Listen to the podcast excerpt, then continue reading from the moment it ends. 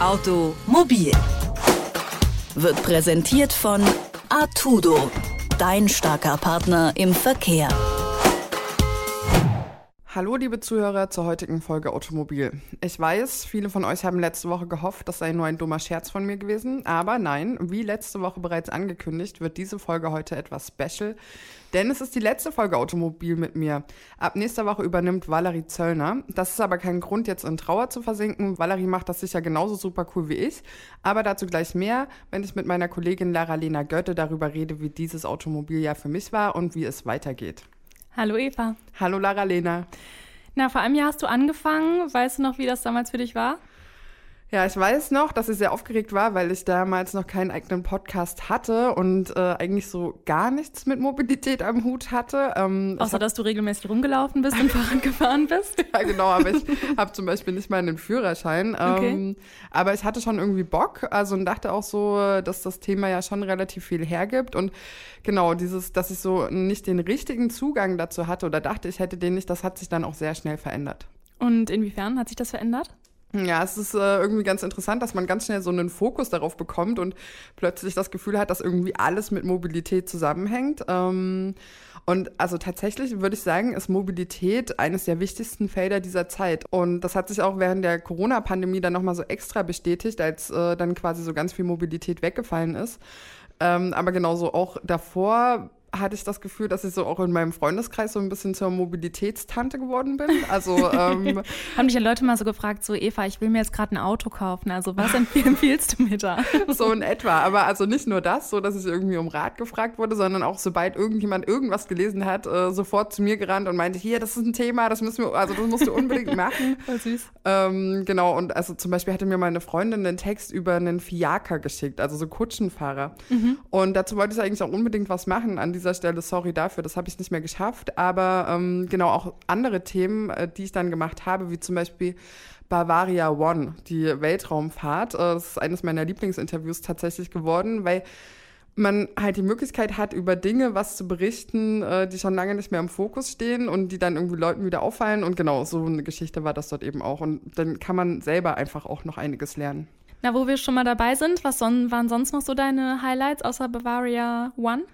Mm, auf jeden Fall äh, die Reihe soziologischer Interviews zu Autos, die ich gemacht habe. Also da ging es um Männer-Frauen-Verhältnis zu Autos, äh, dann so die Geschichte und die Symbolik von Autos und auch das Verhältnis der Deutschen und auch ähm, anderer Nationen zu Autos. Und da ging es dann einfach nochmal darum, welchen Stellenwert das Auto heute eigentlich hat. Und äh, Wert Kanzler hat das ganz schön auseinandergenommen.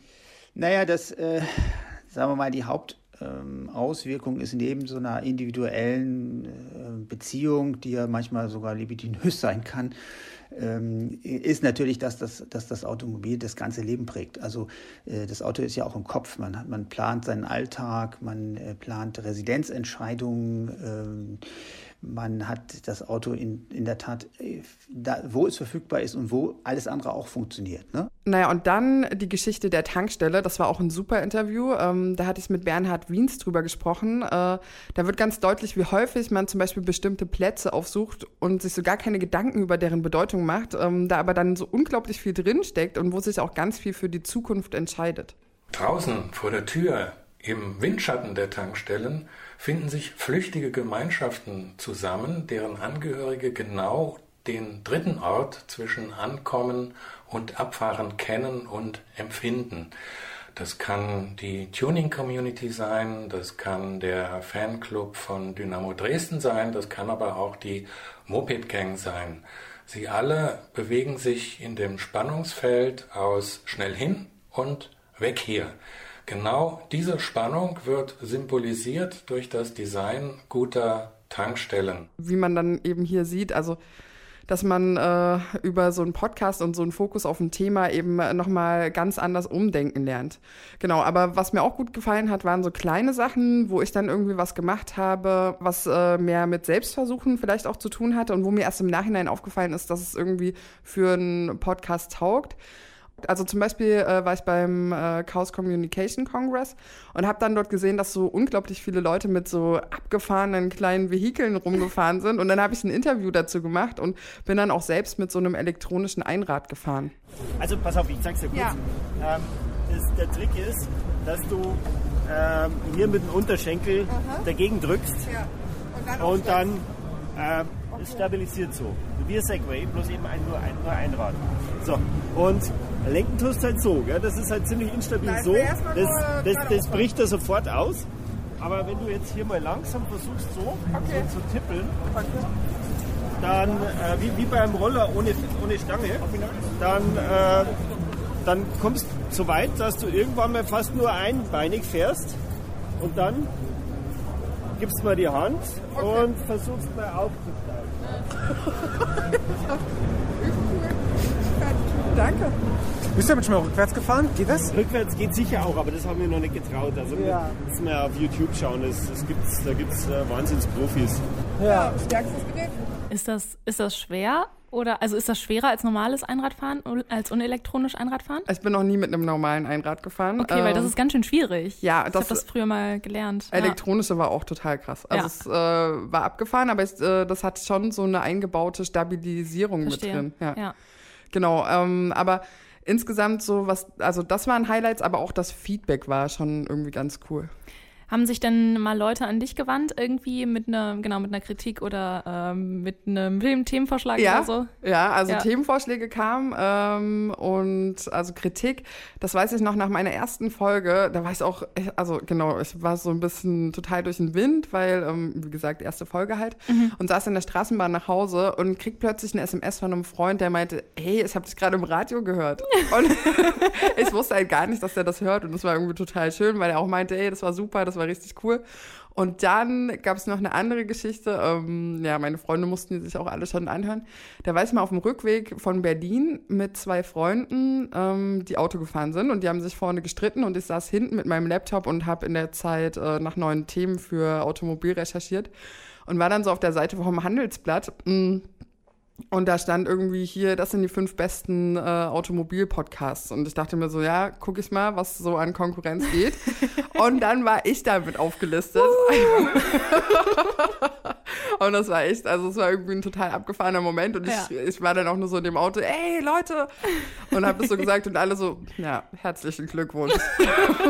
Das waren wahrscheinlich alle Leute, die das Handelsblatt abonniert hatten. genau. Gab es denn auch InterviewpartnerInnen, die dir besonders gefallen haben? Wo es besonders gefunkt hat? Ähm, ja, die gab es auf jeden Fall. Also die erwähnten, die jetzt schon dabei waren, äh, auf jeden Fall. Und es gab auch noch andere. Ähm, ja, es gab einige, äh, viele, die so eigene Konzepte entwickelt haben oder so auch eigene Fahrzeuge entwickelt hatten. Das war immer ganz spannend, weil die auch so mega begeistert eben einfach waren. Und ähm, prinzipiell war es auch interessant, so diese na, den Unterschied zwischen Naturwissenschaftlern und Ingenieuren und Sozialwissenschaftlern irgendwie so mitzubekommen, weil das äh, tatsächlich meistens eine andere Herangehensweise ist und auch so vom Erzählflow irgendwie nochmal ein bisschen anders ist, aber beide Spektren sehr, sehr interessant. Ähm, was mir aufgefallen ist, ist, dass es tatsächlich recht schwierig war, weibliche Interviewpartnerinnen äh, zu bekommen. Also selbst wenn es irgendwie welche gab, hatten die oft kein Interesse daran, was ich recht schade fand. Und auch hier nochmal mein Appell, äh, also Frauen hier, ab ins Radio, ab in die Öffentlichkeit. Ja. Das ist übelst wichtig. Ähm, genau, und wer natürlich, äh, was mir erst im Nachhinein aufgefallen ist, ich glaube, mein erster oder der zweite Interviewpartner war Ferdinand Dudenhöfer. Und jeder, der sich in der Welt der Mobilität so ein bisschen auskennt, weiß, das ist der Autoexperte schlechthin, der in allen Medien irgendwie als Autoexperte gehandelt wird. Und ich habe dann später nochmal dazu recherchiert und habe dann so einen Aufsatz äh, darüber gefunden, warum Ferdinand Dudenhöfer eigentlich überall als, Mobi überall als Mobilitätsexperte auftritt. Das war auch ganz interessant, aber auch ein sehr schönes Interview mit ihm. Na, Also- warum tritt er überall als Mobilitätsexperte auf? na, das ist anscheinend so eine Art, äh, ähm, äh, wie heißt das, Kaskadeneffekt. Ja, ja, Dass er voll. einmal von den Medien so genannt ja. wurde und dann beziehen sich alle immer wieder darauf und dann wird er halt auch immer wieder gefragt. Und der macht das halt auch sehr gut. Insofern, ja, das passt. Ähm, Und dann googelt man halt so Autoexperte und dann kommt Genau. halt er halt und das machen halt alle und dann. genau so. ähm, aber ja, prinzipiell war es schön, weil man ganz, ganz viel mit Weltverbesserern zu tun hat, die so ganz unermüdlich an ihre Sache glauben. Und ähm, ich habe dann ja auch viele Vorgespräche geführt und mich dann auch teilweise sehr lange mit denen über alles Mögliche unterhalten, also auch über andere Bereiche. Und Mobilität ist halt das Schöne, dass es so mit allen möglichen anderen Sachen auch verschränkt, also mit Stadtplanung, mit irgendwie Umwelt und sonst was. Und die Leute sind da halt immer Feuer und Flamme für. Ähm, was hat sich denn insgesamt so, ist wahrscheinlich eine schwierige Frage, ähm, insgesamt in der Mobilität verändert, seitdem du das gemacht hast? Was ist dir aufgefallen? Na, ich würde sagen, als ich damals angefangen habe, ähm, ist das Klimabewusstsein sehr, sehr stark gewachsen und mhm. es ging dann plötzlich ganz, ganz viel um Verkehrswende und da hat sich schon einiges getan. Also so rechtlich, aber auch ähm, politisch. Ähm, die E-Mobilität ist stark angewachsen. Und dann würde ich sagen, gab es eben eine sehr starke Zäsur durch Corona. Also da hat sich dann ja, ja. eben alles verändert und ich meine, seitdem ist es ja auch mit der Wirtschaft so ein bisschen fraglich und jetzt ist so quasi die große Frage, wird aufgrund der wirtschaftlichen Einbußen die Klimapolitik äh, gestärkt innerhalb der Betriebe oder nicht. Aber mhm. man kann nur hoffen, dass sie gestärkt wird, ist zumindest gerade erklärtes Ziel. Mhm. Was hättest du gerne noch gemacht in deiner Zeit, wenn du jetzt weitermachen würdest?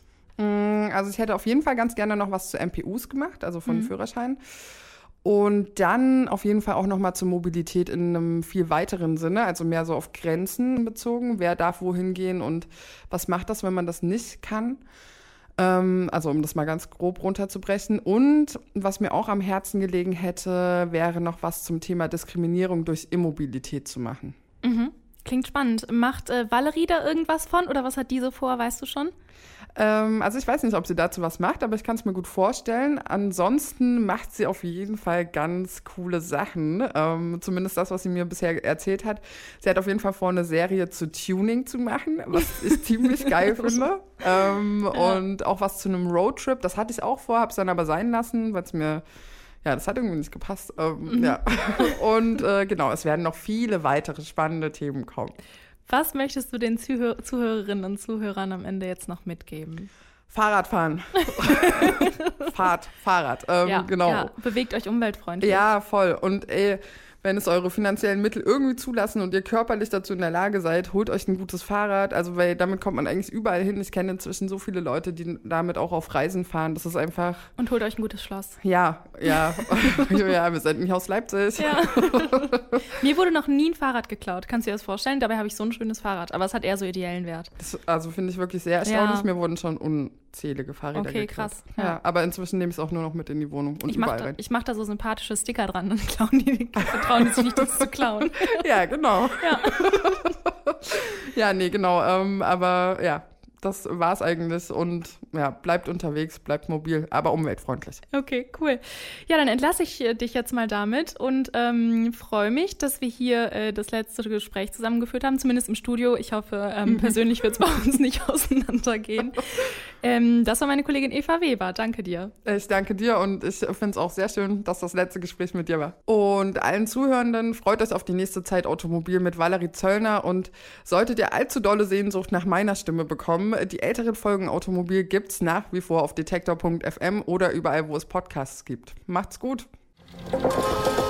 Automobil wird präsentiert von Artudo, dein starker Partner im Verkehr.